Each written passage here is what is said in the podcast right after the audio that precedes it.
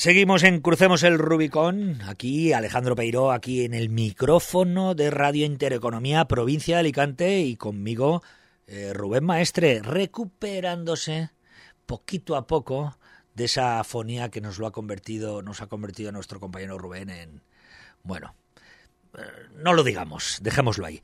Y lo hacemos con entrevista. Hoy tenemos un asunto, un tema eh, que yo llevamos muchas semanas detrás de él. Eh, quería trasladaros a todos vosotros, bueno, lo que significa la caza y el mundo rural. sí, la caza. No se piensen, no se imaginen ustedes a, a ese señorito de los santos inocentes o eh, no se imaginen tampoco al rey en pleno safari, eh, sino a personas que, bueno, como usted, como yo, que les gusta la caza y que hoy son un pilar fundamental, un pilar fundamental de la economía del mundo rural y de la naturaleza. Sin ellos el ciclo de la vida mm, no funcionaría bien. Y para hablar de estos asuntos contamos con el secretario provincial de la Delegación de Caza de Alicante, Juan Alberto García Solves. Bienvenido. Muy, muchas gracias por, ofrecernos la oportunidad de hablar de caza en, en vuestra emisora. Y nada, encantado de compartir este rato con vosotros y de comentar y explicar lo que haga falta sobre nuestro mundo. ¿Cuánta gente mm, se practica la caza en, la provincia y en la comunidad valenciana?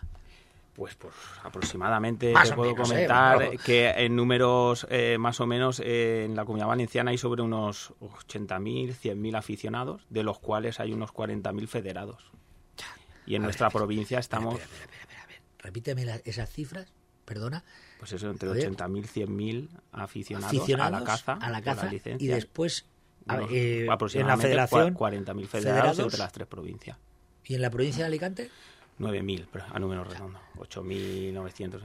Quiere decir, ahí es nada, pero esta federación pequeña no es. No, no, es una federación pequeña a nivel, ten en cuenta que a nivel eh, nacional estamos como la segunda federación después del fútbol, casi a la par con el baloncesto.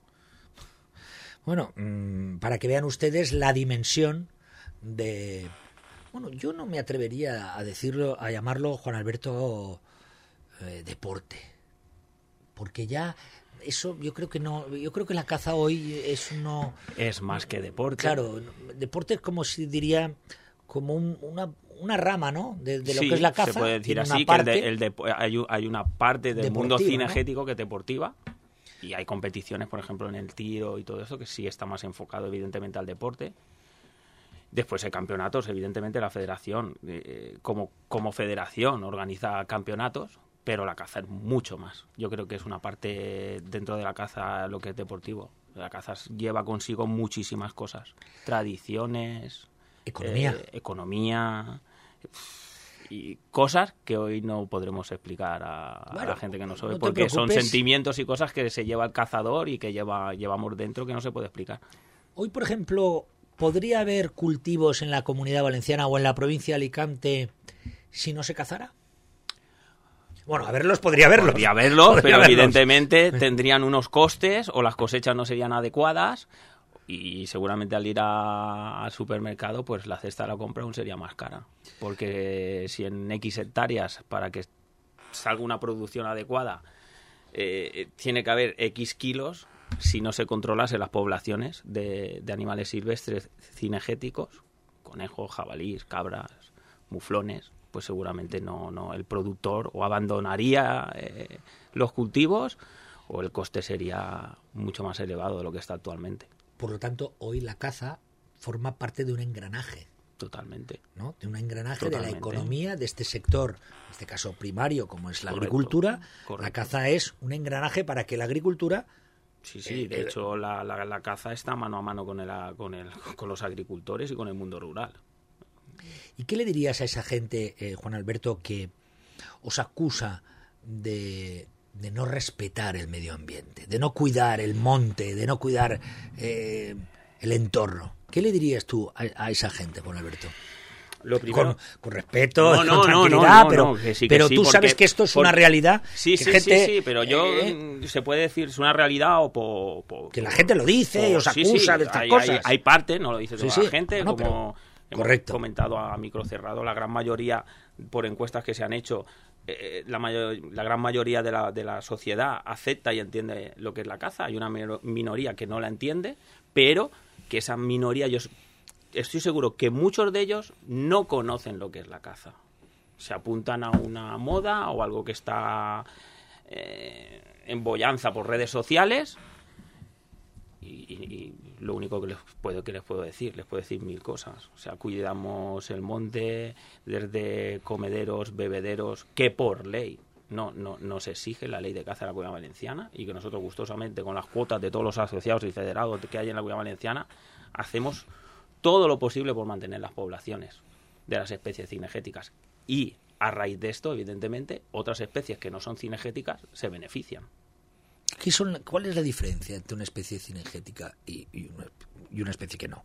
Prefiero, ¿cuáles son? A ver, las ¿Qué anima- especies cinegéticas, pues mm, tú conocerás muchas. Pues, No. desde jabalí, desde el muflón, el arruí, conejo, ¿Y qué es las la- perdices, Ujú. las eh, aves migratorias como la torcaz, que, que cada vez está en expansión y nos vienen más. ¿vale? Son las especies que se pueden cazar. Cazar. Porque hay una abundancia que lo permite. Porque hay un ciclo que lo permite. Hay un ciclo que lo permite Correcto. y, y todo está regulado. Tampoco está, esta gente que nos critica seguramente que no sabe que hay una orden de vedas, que dentro de la orden de vedas cada acotado según sus hectáreas, según el número de cazadores, se le realiza un plan técnico de caza que te da unos días para cazar y aprovechar las especies cinegéticas.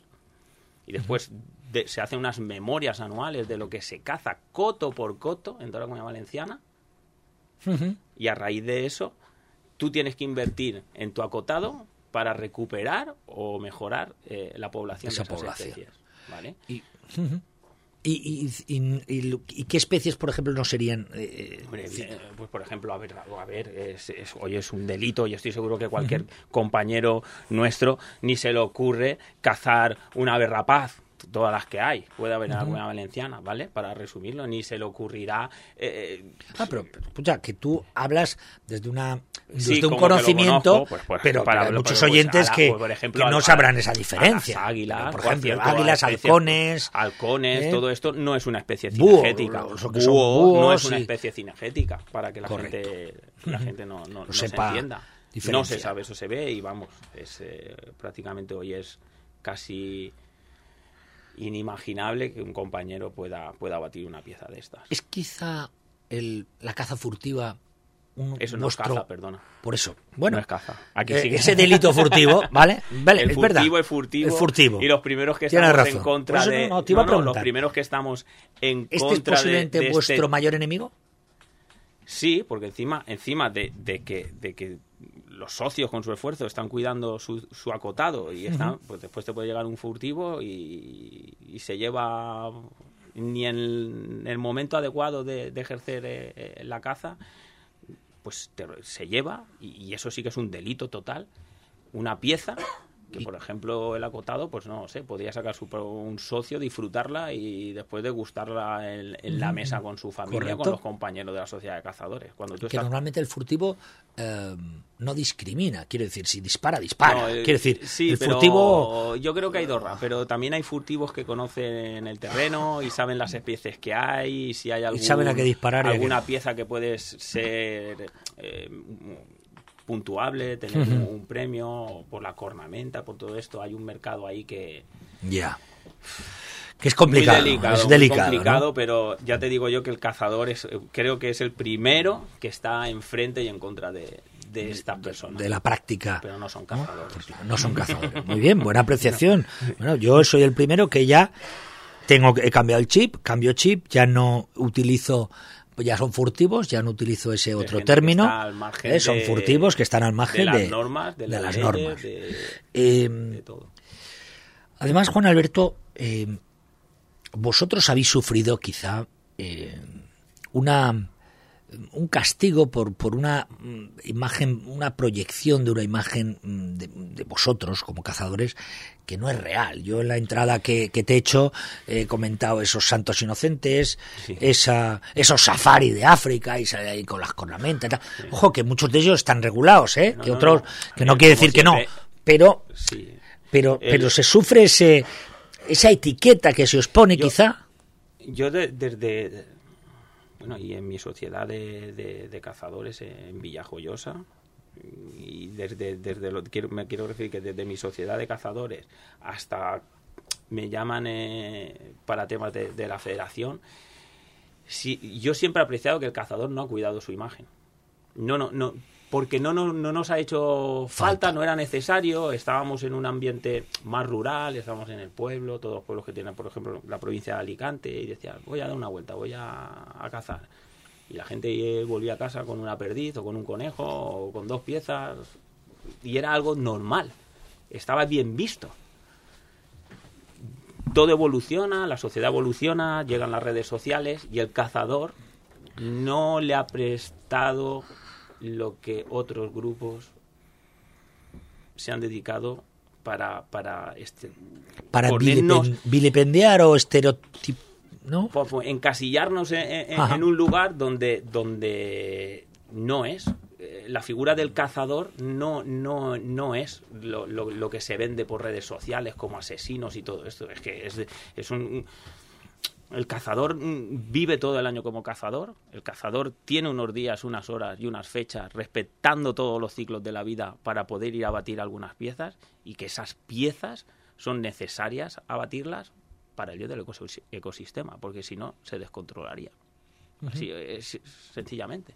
Nosotros, eh, el cazador como humano, el humano es un depredador. Si tú le quitas a un depredador al ecosistema, pues estás quitando un eslabón de la cadena. Correcto. Eh, precisamente eh, de ese eslabón te iba a preguntar. Esto es para el que no, eh, bueno, pues no entiende esto del eslabón, esto es lo del Rey León. Todo el mundo ha visto el Rey León y ha ido con su chiquillo y le ha explicado al niño el ciclo de la vida, que es Mufasa y el otro, y se lo explica al Rey León y se lo explica, mira, este es el ciclo de la vida, o y la cancioncita. Pues el ciclo de la vida es esto, Ahí tiene que haber unos depredadores. y hay un ecosistema que está perfectamente engrasado. Por eso, cuando hay, por ejemplo, un exceso, y en este caso vamos a ponerlo porque lo tenemos eh, muy cercano aquí en Elche, por de conejos, por ejemplo, y de repente se dispara de una manera salvaje la población, pues ¿qué hay que hacer? Porque si no se comen todos los cultivos. Aquí, si no controlas los conejos en este los, caso, conejos, los conejos al final como una eh, plaga es un roedor y es una plaga y, eso se lo come todo lo que, lo que, encuentre por, además es muy voraz precisamente otros a lo mejor no pero el conejo precisamente es un muy voraz, es muy voraz. Mucho daño a la agricultura ¿Eh? y cuando se dice eso de que crían como conejos no es broma, no es broma. de hecho este año afortunadamente hemos tenido muchas lluvias y, hay, y, y, y va a pues, ser bestia, ¿no? Para que me entienda la gente, porque estamos igual que la gente coge el coche y coge, por ejemplo, la, cualquier carretera y ve que hay un montón de, de, flores, de plantas y todo, pues el conejo aprovecha todo esto para, para multiplicarse. sí, sí, va a ser un año espectacular de conejo.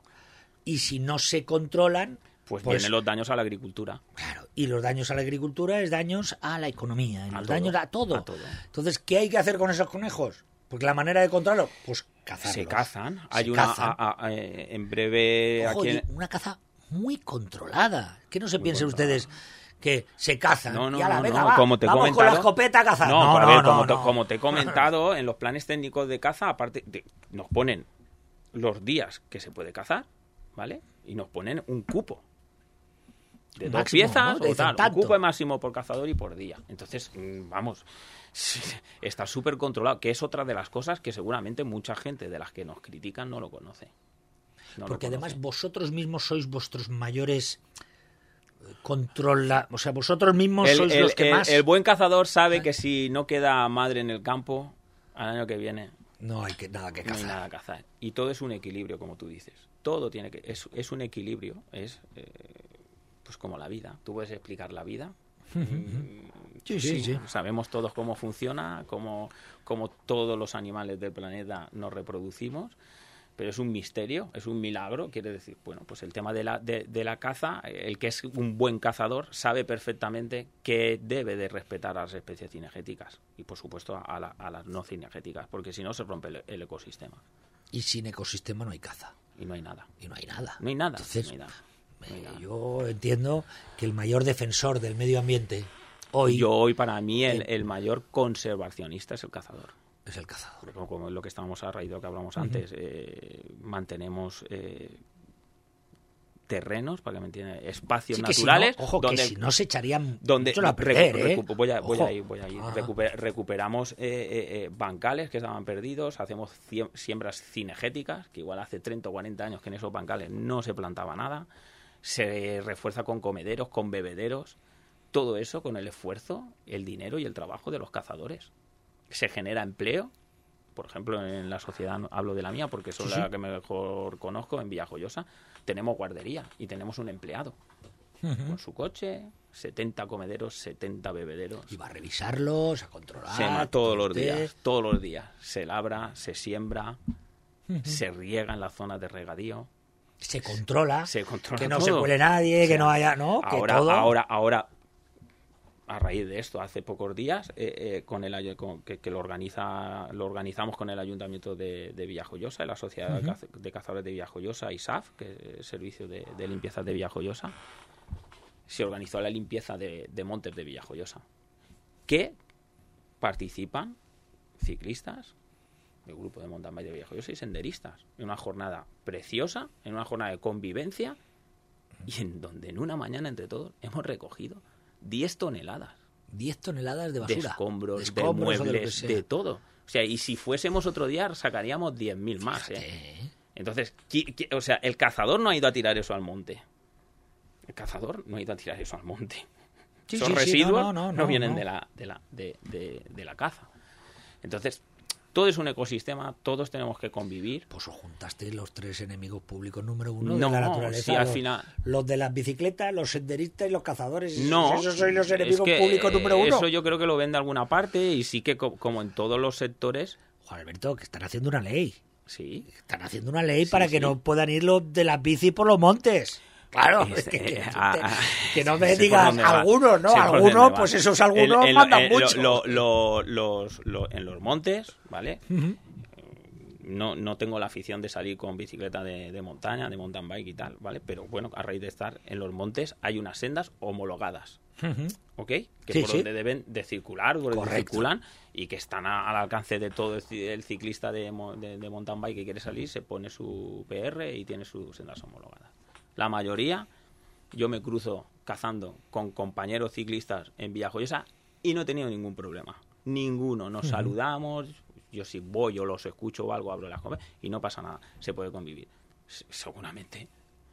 Hay, igual que hay furtivos, pues seguramente habrá un ciclista que va por medio del monte y no respeta ni la flora, ni la fauna, ni las vedas, ni las épocas de cría, ni nada. Pero por eso no vamos, no vamos a, castigar a todo el sector. Es que por desgracia hoy estamos, lo hablaba esta semana con nuestra compañera Verónica Macía, y es que tendemos a hacer las regulaciones eh, considerando a la gente en base al malo. Claro, se, malo. se generaliza. Es como, eh, es que está el malo y todos entonces son malos. No, no, se no. Generaliza. hay que hacerlo para el bueno y luego perseguir al malo. Pero hay que hacerlo para el bueno, no, no hacer las cosas porque hay uno que hace las cosas mal. Bueno, si hay uno, a ese hay que perseguirlo, ahí tendrán que actuar quienes tengan que actuar, etcétera, etcétera. Sí, sí, eso, ¿Y cuál es la relación de los cazadores con...? Porque me, me imagino que las autoridades eh, eh, con respecto al monte, al campo y todo esto, que es el SEPRONA o, la Guardia Civil o depende de las zonas... Eh, a ver, Exacto. Cuéntame. todo el mundo conoce que está el SEPRONA, que es el Servicio de Protección a la Naturaleza, ¿vale? Son pero después hay ordenanzas municipales y todo que desde un mismo eh, policía local municipal tienen también sus competencias. Claro, claro, porque hay, hay caminos que son públicos y que, y que puede que puede pertenecen al término municipal de cada población y el municipal puede tiene autoridad. Yo para que porque esto lo, lo, veía hace mucho tiempo me llamaba la atención, ¿no? Cuando paseaba por algunas zonas y veía coto privado de caza ¿eh? Se veía el, el- El cartel. el cartelito y esa La señal, placa. ¿no? Esa placa. Con el número de matrícula. ¿Eso qué significa? Eso Coto significa- privado de caza, eso- para que la vale. gente entienda cuando vea eso qué, qué significa. Pues a ver, todos los acotados tienen un perímetro, ¿vale? Y el perímetro debe de ir delimitado con unas tablillas, que son las que marca la, la- la le- legislación vigente, que es de primer orden y de segundo orden. Verás esa tablilla que te pone coto privado de caza, que es donde va la matrícula, y es una tablilla más grande, Ajá. ¿vale? Y después verá- puedes, si te has fijado, hay una tablilla más pequeñita que es en blanco y negro. Sí, correcto. Pues Así con como todo eso se, se, de- hace todo el perímetro. Y se delimita una zona, ¿no? De cada acotado, correcto. Ajá. Es la zona donde se puede practicar la caza. Con un plan técnico de caza, eso suele ser el acotado. Después hay otros terrenos que son libres o zonas de caza comunes. ¿vale? Que eso la orden de Que veda eso no es, re- pato- no es coto privado. no es coto privado, coto es un terreno en libre, puede ir. coto no, público claro, de, de normalmente caza eh, o- eh, en esto que tú ves delimitado, para que me entienda la Sí. gente, es el coto de una sociedad de cazadores que normalmente siempre va vinculado a un pueblo y a un término municipal. Correcto. ¿Vale?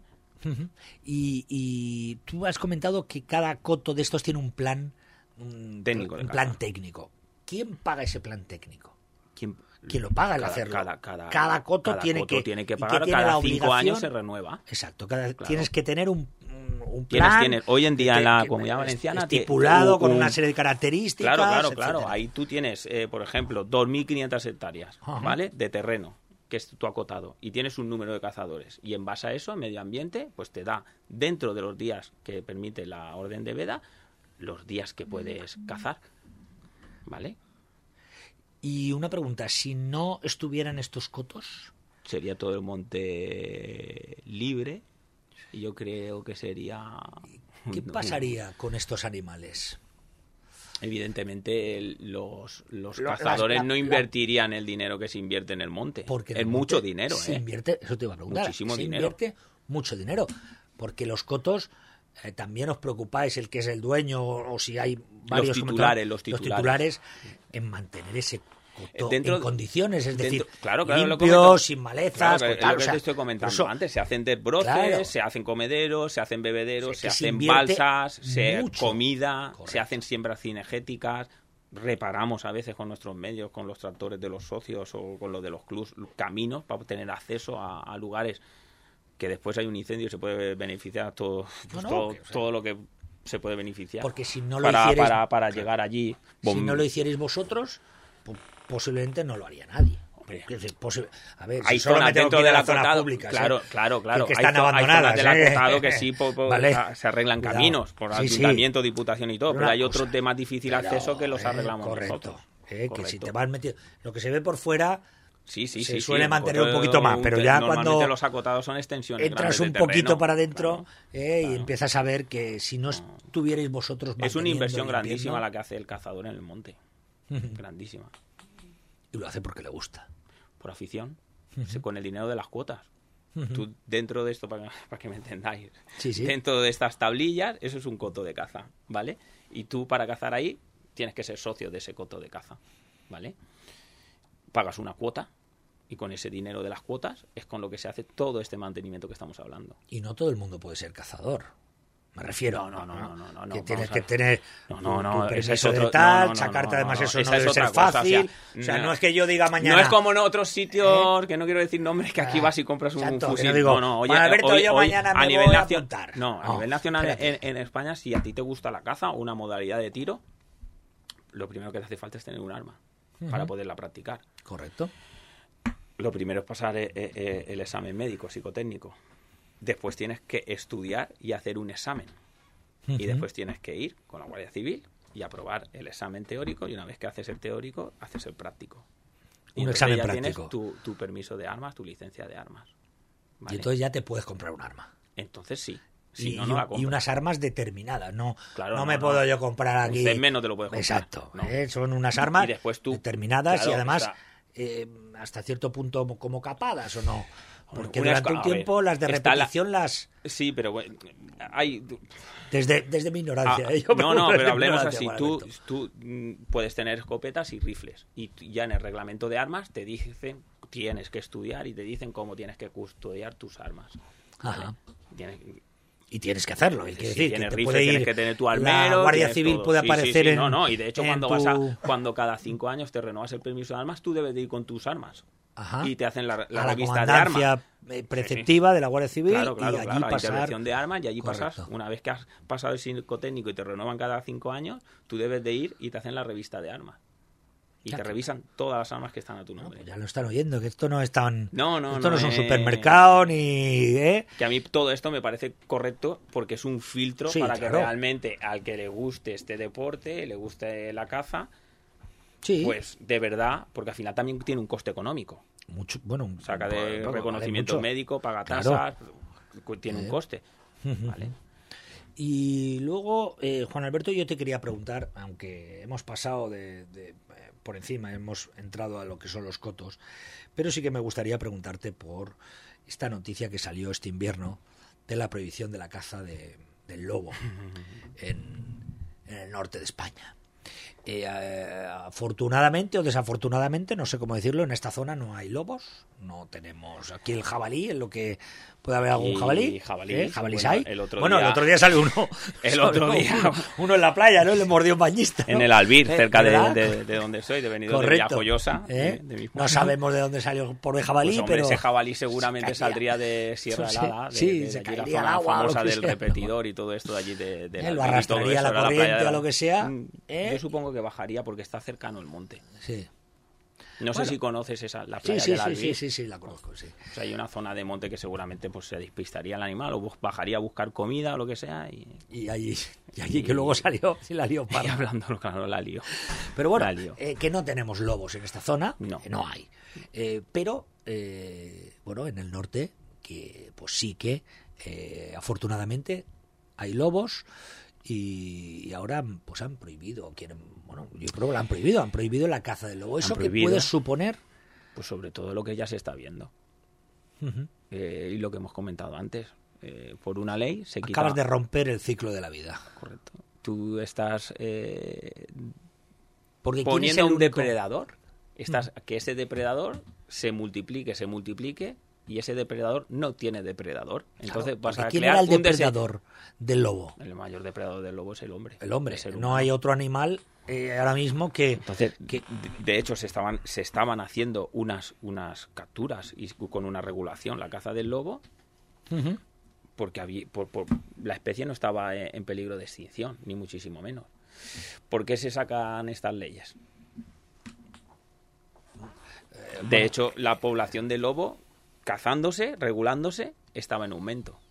Si ahora mm, quitas esos cupos de capturas en todas estas zonas, pues eh, es Por fácil, a cualquier persona puede claro. entrar en redes sociales y ver los problemas que está poseyendo el lobo. por ejemplo, al zorro, por ejemplo.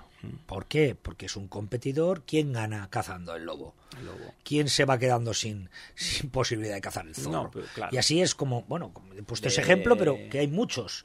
En Sí, ese sí, sentido, sí, sí, es que es así. eh, generas o sea, un desequilibrio Se, se- que generan de- y totalmente. luego, el- por- aparte de el perjuicio a la ganadería. No, Porque la primera, a ver, evidentemente, claro, claro. eh, si tú tú, tienes la, ovejas, la- la- la población de un depredador nato, eh, astuto como el solo, Claro. eh, que cazan en grupo, o sea, el lobo es un animal espectacular. Espectacular. claro. Y muchísimo menos el que se cacen o se capturen, o donde hay unos problemas por sobrepoblación. Algunos lobos no, no, no va a impedir que la especie siga viviendo en esas zonas. ¿vale? El otro día hay unas fotos ahora en breve en redes sociales en un casco urbano, un lobo con un perrito en la boca. Bien, Claro, pero eso, veremos dónde llega pero eso, todo esto. el, pero el, ¿cómo se llama esto? El ecologismo de salón, ¿sabes? El, el- el desde un despacho, sin haber pisado un monte, el- exacto. sin haber pisado... Eh, hacer este tipo de, de- de- de leyes, de decretos, sin realmente estar en el problema, dentro con el problema, conviviendo con el problema, no tiene, yo creo que no tiene sentido. No tiene sentido, yo creo que es un, un sinsentido y bueno, supongo que Cantabria tiene un enfrentamiento fuerte con, con esta ley y yo supongo que las comunidades autónomas van a seguir peleando, peleando hasta que se entre en razón y se vuelva a regular como se debe esta especie. Pero ojo, este impasse hasta que eso ocurra, si ocurre, esto ya está generando, claro, ya está generando problemas pro- no, no, y luego pero- llevarlo al sitio cuesta. Claro, claro. No es y que después y después Claro. lo que a un ganadero le pagan de indemnización por una res, que el lobo pues eh, es una ruina total. O sea, por un lado estamos queriendo salvar eh, la España rural y por otro lado solo hacemos ponerle palos con leyes de este tipo a la España rural en la rueda. Le ponemos palos, palos, palos. Evidentemente al final los ganaderos o se desmoralizan o vamos, eh, es- que es Claro, espectacular. imagínese que tiene sus ovejas, que Ovejas, vacas, sí, sí, eh, le da igual, atacar a los terneros. Es muy Correcto. fácil al lobo atacar al ternero ejemplo. o a los corderos Que pequeñitos. el lobo siempre es un animal muy inteligente, siempre ataca al débil. No, no, no. Si, si hay cuatro y hay uno cojo, no se El- preocupe que va el- por el cojo. exacto. Eh, No, no Sí, va a ir a por no, el más gordo, aunque esté más flaco, no, pasa nada. El- a por el, débil. El lobo es así. Eh, Es, eh, bien, pues, es su manera de. es su idiosincrasia, su, su es manera de. Claro, es cómo saben es. hacer todo, como todo, si lo, lo hemos visto. El que alguien se ha, preocu- se ha preocupado un poco por, por leer o ver documentales del lobo, es un animal es- espectacular, que tenía una regulación adecuada y que ahora mismo pues se va a crear un desequilibrio total de población de lobo y ya está generando problemas y se está viendo. La lástima que las comunidades autónomas, por lo que yo escucho y sé, sí que están preocupadas en esas zonas, evidentemente porque lo viven día a día, y desde las administraciones centrales pues están mirando para hacia otro sitio porque no, no dan remedio. Bueno, es que acabas de poner el dedo en- en una llaga que cada vez, eh, cada vez que hacemos este programa y, tocamos más sectores y más cosas, nos damos cuenta que la llaga, la llaga es más y más grande. Y es que mm, no hay, no existe en España o cada vez existe menos esa esa política común de territorios, esa, ese, ese gobierno central que vele porque en los, en los, en, los territorios pues, se hagan las cosas bien, se cumplan. Lo vimos con la sanidad. No, es que la sanidad está transferida. Sí, muy bien, pero tú, como Estado, como gobierno, como país, pues tienes que ver que si tienen en Cataluña 300.000 médicos y aquí hay 50.000 y me faltan para una semana 12, eh, 20.000, pues llamo y digo, oye, Cataluña, envían para acá 20.000 que hacen falta. Y coordinas y haces, pues con esto igual, porque al final lo de la caza es Cantabria, ya, pero es que los montes... Cantabria, claro, Asturias, Castilla y eh, León, efectivamente, hay zonas que ahí sí que las administraciones yo creo que llevan una línea común. Correcto, porque, pero ellas porque tienen a sus gentes que están trabajando en común... Claro, y, no, me refiero a sus gentes, a sus ganaderos Sí, sí, sí, y todo esto que que, lo están- están sufriendo en viva Claro. día a día. Es- esa administración sí que sí que ve el problema. Efectivamente, realmente. pero si tú pones a uno de Alicante como yo, de Elche o de Alicante como yo, que no sé ni lo que es el lobo más que lo que he visto en las películas, pues claro, mm, pues yo qué voy a decir. Pues Y yo- que para la aprobación de Ay. esa ley votaron todas las comunidades autónomas. Es que Es un tema delicado. es un tema, sí, delicado, delicado. pero, pero Después, yo creo... igual, igual que la sanidad y todo esto, la, cada comunidad autónoma tiene su ley de caza. Ajá. ¿vale? Lo que, claro, sale una ley a nivel estatal, la debes de, de cumplir. Se está peleando y se va a seguir peleando desde, seguro, desde estas zonas a nivel de las administraciones y desde las federaciones de caza. Desde las federaciones de caza. Si ya de eso ya te lo digo yo. Que se va a seguir peleando y luchando para que se entre en razón y se regule esto. Porque es un, es un despropósito dejar al lobo a, a- a las anchas.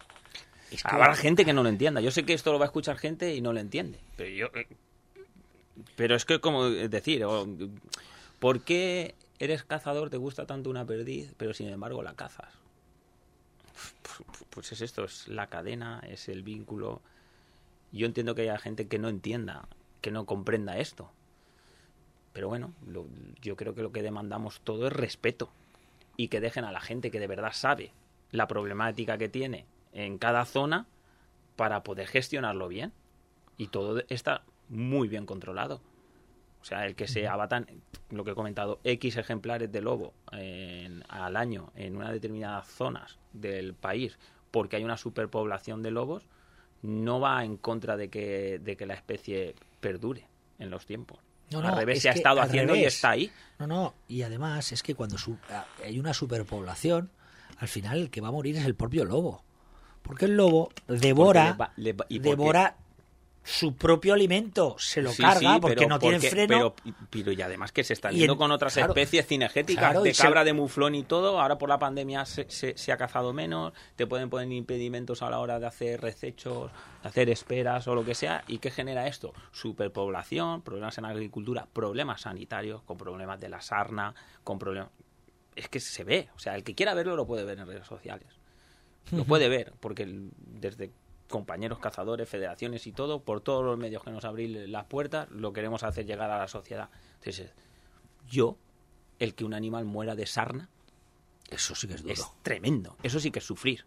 Y mm. después ni se aprovecha su carne, ni se aprovecha nada. O sea, nada, nada. Mm, el cazador es una figura que está dentro de los ecosistemas, que debe de estar, que ha estado siempre y que debe de estar dentro del ecosistema. Desde que, y que está... en las cuevas, ¿eh? No, no, de hecho... De, que estamos en las cuevas desde que Todo el mundo ha visto las pinturas rupestres y todo eso, o sea, desde que el hombre nos ponemos Por lo tanto, formamos parte, queramos del o no, del ecosistema, Y, Por mucho ecologista que quiera decir que el, que el hombre... Es que no puedes, es que el hombre es el mayor depredador del ecosistema. Y es así. Y si tú Casi se podría decir que lo natural es cazar bueno, ahora somos tanto... correcto. Hay quien diría también que el hombre hoy es una plaga. Porque como no tenemos devoradores, claro. pues este es el problema. Cuando los cazadores, cuando se les dice a los cazadores, porque ojo, esto no lo hemos dicho, a vosotros también os obligan a cazar.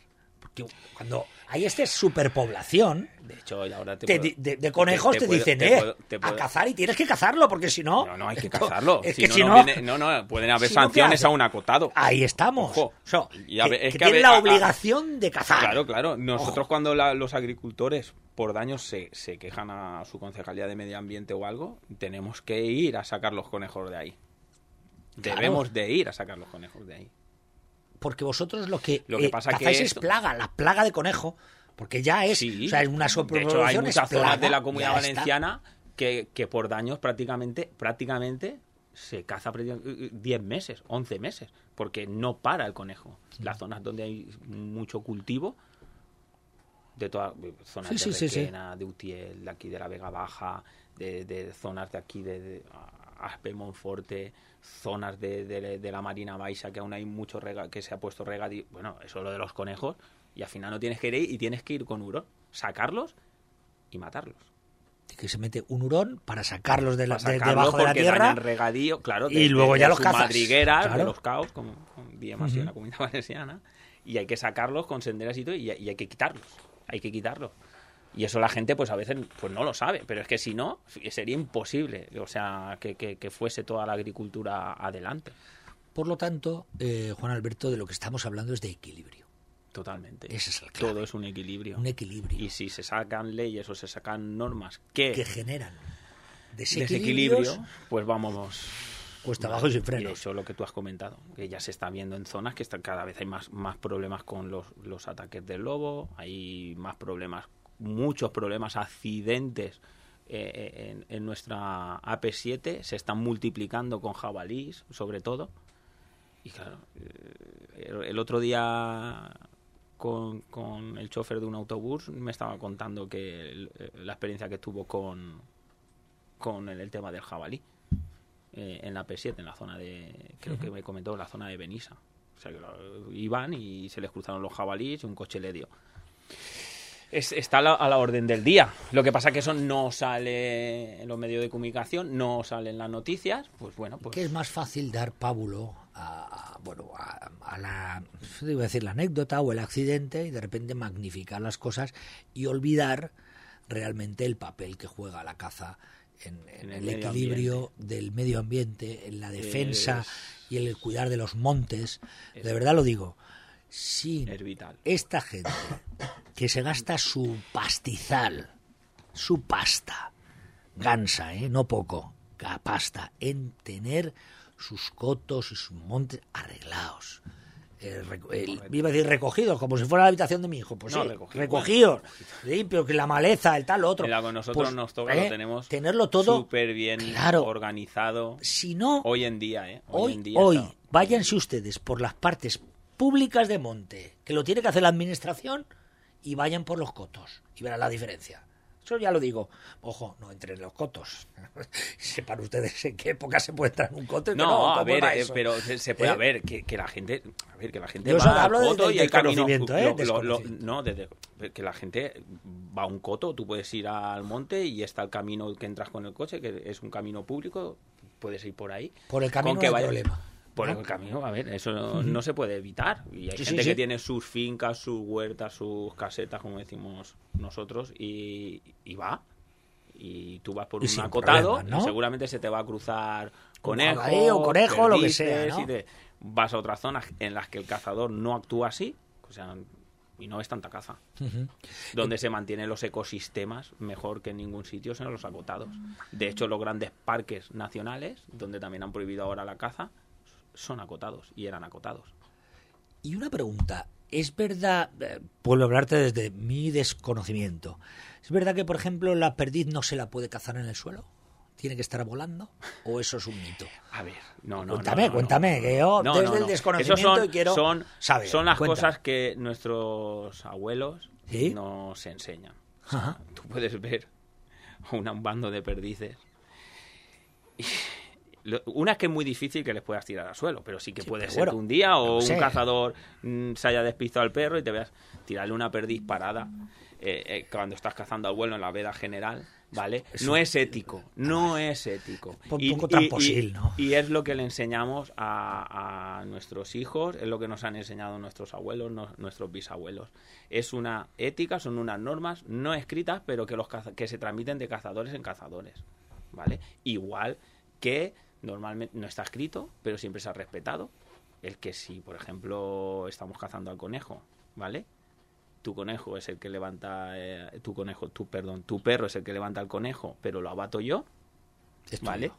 Es tuyo. O sea, es del que el perro ha levantado el conejo, Correcto. ¿no?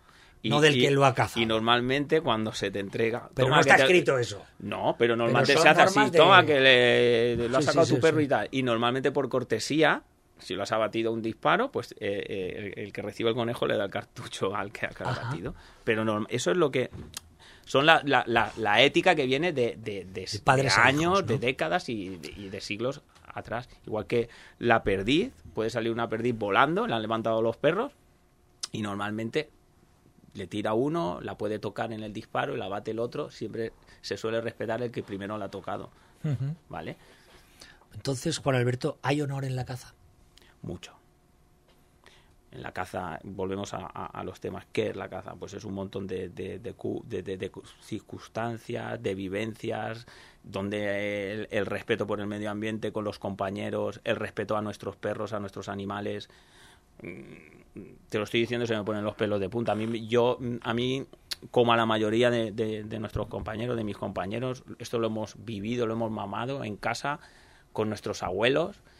Y mi abuelo me decía, y mis tíos, que el que es cazado es cazado todo el año. Es cazado todo el año, cuidando a los perros, los pájaros de perdiz con reclamo, que en esta zona también hay mucha afición, todo el año pendiente de ellos, eh, para salir unos días, unos días determinados y disfrutarlo. Pero que el cazador disfruta con esto también. La caza también es la reunión, la comida, el almuerzo, el desayuno, el estar con compañeros, eh, contar las historias que nos ha pasado, eh, aunque no hayas pegado un tiro, como decimos nosotros. Eso es la caza. Son muchos sentimientos, son muchas vivencias y es algo que es inexplicable. Si no lo vives, si no lo conoces, mm, no lo compartes, es inexplicable. Un día de caza es sacrificio levantarte después de estar toda la semana trabajando a las 6 de la mañana, con frío, a veces Rubén, lloviendo. Como, como en esta casa, como en esta casa. y, y dices, y, y- y me voy al monte, me voy al monte. El disfrutar de una caminata y tenemos la suerte de que le- con nuestros perros podemos cazar alguna pieza, súper contentos. Que no la cazamos, no pasa nada. Que la fallamos, estaba toda la semana dándole vueltas por qué y cómo hemos fallado eh, esa pieza. Y después otra cosa, que disfrutamos mucho los cazadores, evidentemente es con la gastronomía que Eso- también incluye ahí cultura y puedes incluir y podemos puedes hacer un programa de todo eso. Eso te iba a Yo decir. cazar con mi hijo un par de perdices y hacérmelas en el escabeche con una fuente de patatas fritas, Eso, no- Eso, eso- eso no tiene perdón de Dios. mm, Pues eh, Eh, para mí es un es, una bendición es un de Dios o lo que pecado. sea. Y yo y entiendo, yo entiendo y respeto que hay gente que ahora mismo es vegana. Y yo la entiendo y la respeto. uno Pero lo único que pedimos nosotros es que nos dejen disfrutar de eso a nosotros, que nos respeten. Respeto. Respeto, equilibrio y honor. Compañerismo. Pasión por nuestros perros. Palabras que... un cazador que no se vanaglorie de sus perros. Siempre nos han dicho que somos "Eh, un cazador y un pescador son mentirosos, pero porque hacemos más grande, no, porque el perro me ha hecho una muestra, me ha hecho un cobro. Bueno, Alberto, o sea, somos unos enamorados de nuestros animales. Como los golfistas Supongo, también, no soy experto en se temas del golf, pero en se el hoyo reúnen, 19 eh, comentan, y allí, claro. vamos, allí han Al hecho final- todos el golpe del al siglo. final todos son, todos son Momentos, ¿no? momentos, vivencias. Amistad, eh, no sé. Claro, con, eh, to- recuperar todo esas esto, cosas, to- tener eso... Recuperarlas, mantenerlas Sí, mantenerlas. Exacto. Yo sé que todo, todo evoluciona, el cazador también ha evolucionado, Evo- totalmente, sobre todo los últimos años con todo lo que es el respeto a- hacia el medio ambiente, a nuestros animales. Nuestros animales son parte de la familia. De hecho, yo tengo dos perros y uno con eh, el que cazo yo es de mi hija y el otro que está a mi nombre lo caza mi hijo. Bueno, Y, lo que te ha eh, tocado. Es lo que me ha tocado. Pero lo disfrutan ellos. Ellos, si mi hija quiere un día, Pero bueno. me llevo al toca a pasear, se lo llevo a pasear. Al final, Juan Alberto, tú disfrutas a través de ellos, que es de lo que se trata también. No, no, por eso. Que no hay que más. todo esto, todo, la caza son muchas cosas. Es deporte, es afición, es tradición, es economía, es eh, medio ambiente, es familia, pff, mantenimiento de- del mundo rural, porque mucha gente que vive en Elche o vive en Alicante, su coto lo tiene en el pueblo. Y- está deseando llegar el fin de semana para, Para irse irse al pueblo a cazar. Correcto. Y allí es donde compra, donde mantiene comercio de, de su pueblo natal o, y es donde, donde disfrutan. Y están deseando llegar que llegue el viernes para poderse ir a, a cazar. Pues Juan Alberto, me gustaría invitarte otro día para que pudiéramos tener ese programa de gastronomía de caza. Vale. Sí, ¿eh? ¿Eh? que Sí, sí, sí, nuestro compañero Rubén pueda hablar. Nada, Y de verdad, Juan Alberto García Solves, secretario provincial de la, de, de la Delegación de Caza de Alicante y miembro de la Junta Directiva de la Federación Valenciana de Caza. Muy bien. Lo he dicho bien, ¿no? Al final. Muy bien, sí. Eh, Juan Alberto, de verdad ha sido un placer eh, descubrir este maravilloso mundo de, de la caza eh, y escuchar en tu voz esas palabras tan importantes, tan bonitas y tan cargadas de, de- de sentimiento y de fuerza y de valores, ¿eh? como, como son las que representan este maravilloso, no a decir sido- deporte, sino este maravilloso mundo. Sí, pues este maravilloso mundo, deporte, bueno, este maravilloso mundo de o Por suerte no solo somos una cosa, somos Eh, mucho, somos un correcto. cómputo de, de cosas. Pues Juan Alberto, muchas gracias. Ha sido un Gracias. placer, muchísimas gracias por abrirnos vuestra casa y cuando deseéis, encantado de venir a hablar de lo que es nuestra pasión. Te esperamos a la próxima. Gracias. Muchas gracias. Bueno, eh, ya está, ya estamos ahí a punto ya de terminar y mm, mañana más y mejor. Chao.